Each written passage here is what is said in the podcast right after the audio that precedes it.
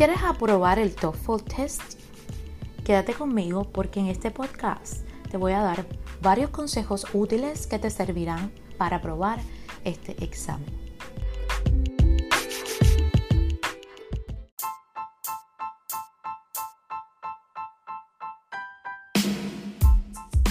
Hoy les quiero comentar sobre outlining o lo que es un outline.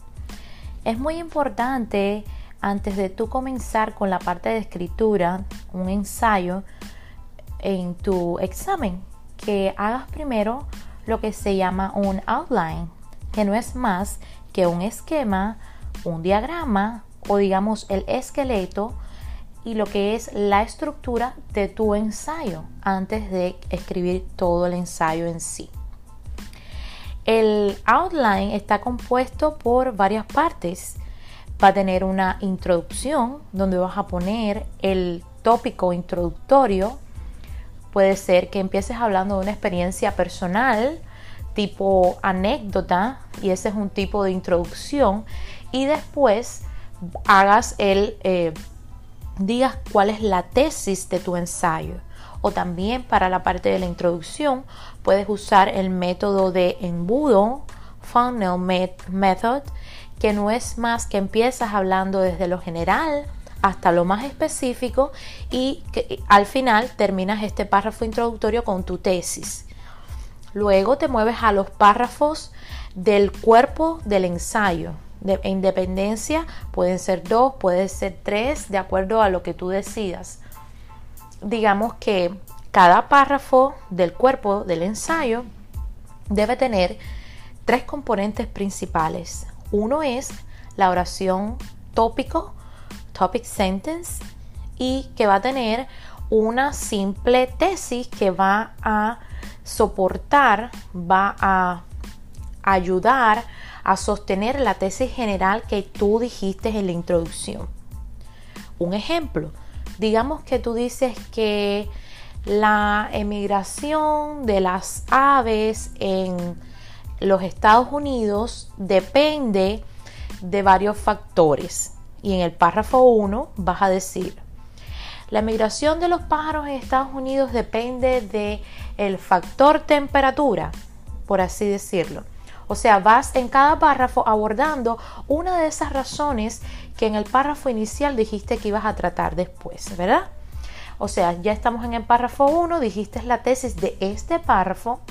Ahora vas a usar argumentos para validar esta tesis dentro de este párrafo. Vas a usar datos, vas a usar hechos y muy importante, vas a usar ejemplos. Y vas a explicar cómo están relacionados con esta oración tópico o tesis de este párrafo. Para el siguiente párrafo vas a hacer lo mismo. Ya hablaste de la temperatura, cómo influye en la emigración de los pájaros en los Estados Unidos.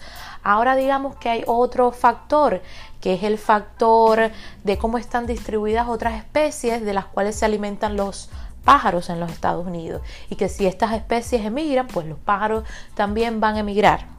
Es un ejemplo hipotético.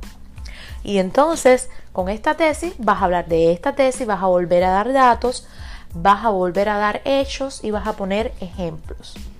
Lo ideal sería que pusieras ejemplos que estén relacionados contigo en tu vida personal. Y también es importante que a la hora de dar detalles, recuerde que siempre decir quién, cuándo, cómo, dónde son eh, aspectos que puedes eh, usar para dar más detalles. Y bueno, en la conclusión vas a, sumar, a, resumir todos los aspectos principales de eh, que hiciste en este ensayo. Vas de nuevamente a decir la tesis, pero no la de un párrafo en específico, sino aquella que, que comentaste al principio, que era el objetivo de tu ensayo, ¿verdad? La emigración de los pájaros en Estados Unidos tiene varias causas. No vas a mencionar la temperatura ni la emigración de otras especies que son casos eh, que son las razones principales de las que abordaste en los párrafos del cuerpo del ensayo. No, si no vas a hablar de esa general que mencionaste al principio en tu tesis.